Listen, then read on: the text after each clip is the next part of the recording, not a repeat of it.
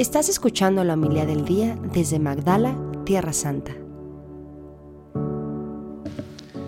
En aquel tiempo estaba Jesús hablando a la gente cuando su madre y sus hermanos se presentaron fuera, tratando de hablar con él.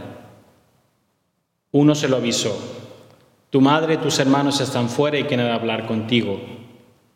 Pero él contestó al que le avisaba, ¿quién es mi madre y quiénes son mis hermanos? Y extendiendo su mano hacia sus discípulos dijo, estos son mi madre y mis hermanos. El que haga la voluntad de mi Padre que está en los cielos, ese es mi hermano y mi hermana y mi madre. Palabra del Señor. Gloria a ti, Señor Jesús.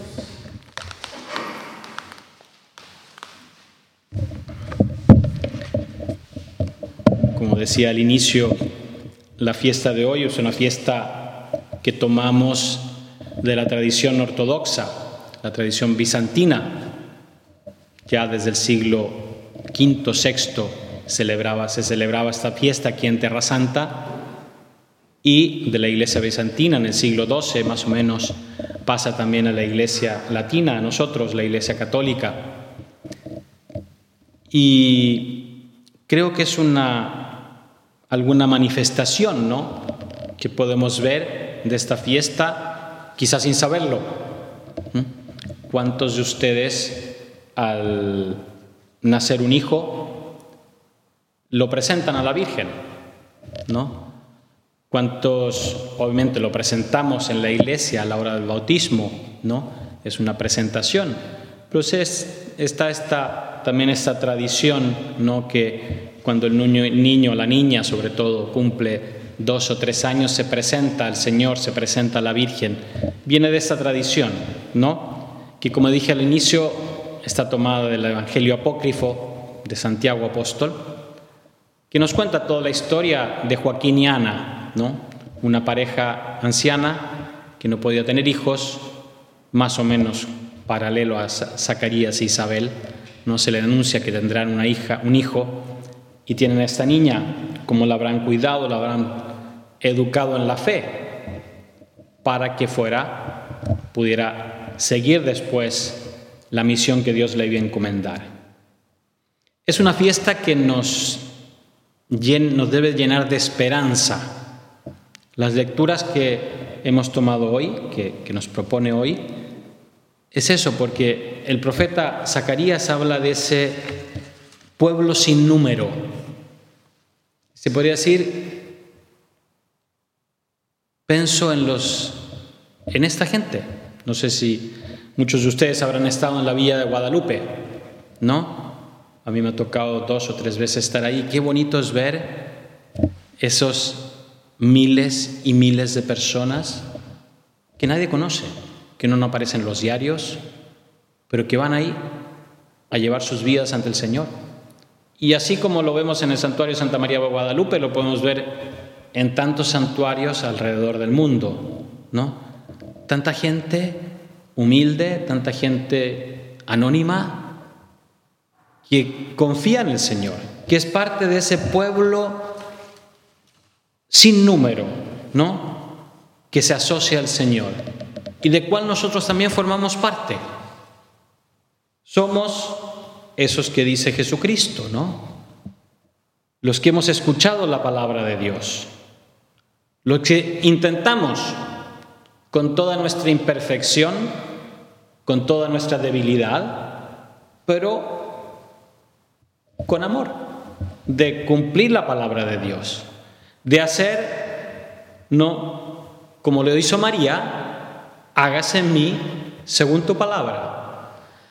A los tropiezos, cayéndonos tantas veces, levantándonos tantas veces, pero ahí vamos, caminando como parte de este pueblo inmenso de hermanos, hermanas, madres de Cristo, que queremos escuchar su palabra y saber que somos parte de un pueblo inmenso, los católicos, los cristianos, ¿no? En este mundo son como dos mil millones, habrá que ver cuán cristianos son, pero bueno, al menos que se dicen cristianos, ¿no? Entonces somos esa parte de un gran número de personas que vive su vida cristiana en el día a día.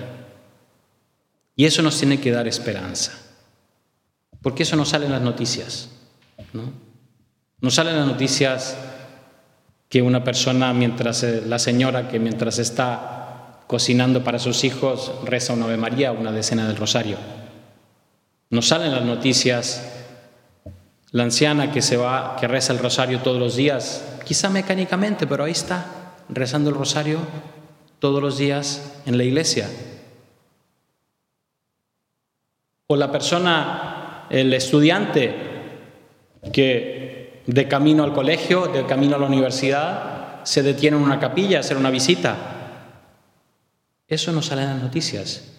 Y es parte de este gran número de personas que confían en Cristo, que han aprendido de María a mirar a Cristo, a escucharlo, a hacer de la palabra de Dios una guía.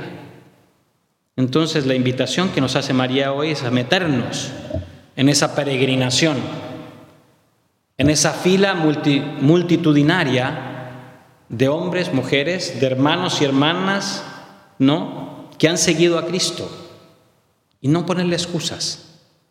Como decía, con toda nuestra miseria, porque también, no, es que yo no soy santo, es que esto es para los otros. No, no, no, aquí estamos todos invitados. No, es que yo no tengo las capacidades. Si nadie te pregunta eso. Las, las lecturas ¿no? que eran para este día, si no hubiera sido la fiesta, nos ponían dos ejemplos de gente que sí, que se confió en el Señor y siguió adelante, ¿no? que quiso ser fiel hasta la, hasta la muerte, que cambió su vida. ¿no? Hablaba el Evangelio de saqueo. Pues si alguno dice, pa, padre, me cambió las lecturas, yo lo leí en la mañana y era el Evangelio de saqueo. Bueno, saqueo fue uno que se puso en esa fila, en esa fila, ¿no? de tantos y tantas que han escuchado la voz del Señor, que han hecho la voluntad, que se esfuerzan, ¿no? Que se esfuerzan como María de hacer la voluntad del Padre que está en los cielos. Pidamos a María esa gracia de no perder de vista ese horizonte, de no perder de vista ese fin de nuestra vida, que es cumplir la voluntad de un Padre que nos ama, un Padre que mandó a su Hijo a dar la vida por nosotros, un Padre que está siempre aquí, como lo vemos, un Cristo, un amigo, un hermano, ¿no? que está siempre como dispuesto a tendernos esa mano, sacarnos de nuestras incredulidades, de nuestras dificultades, pero ahí está.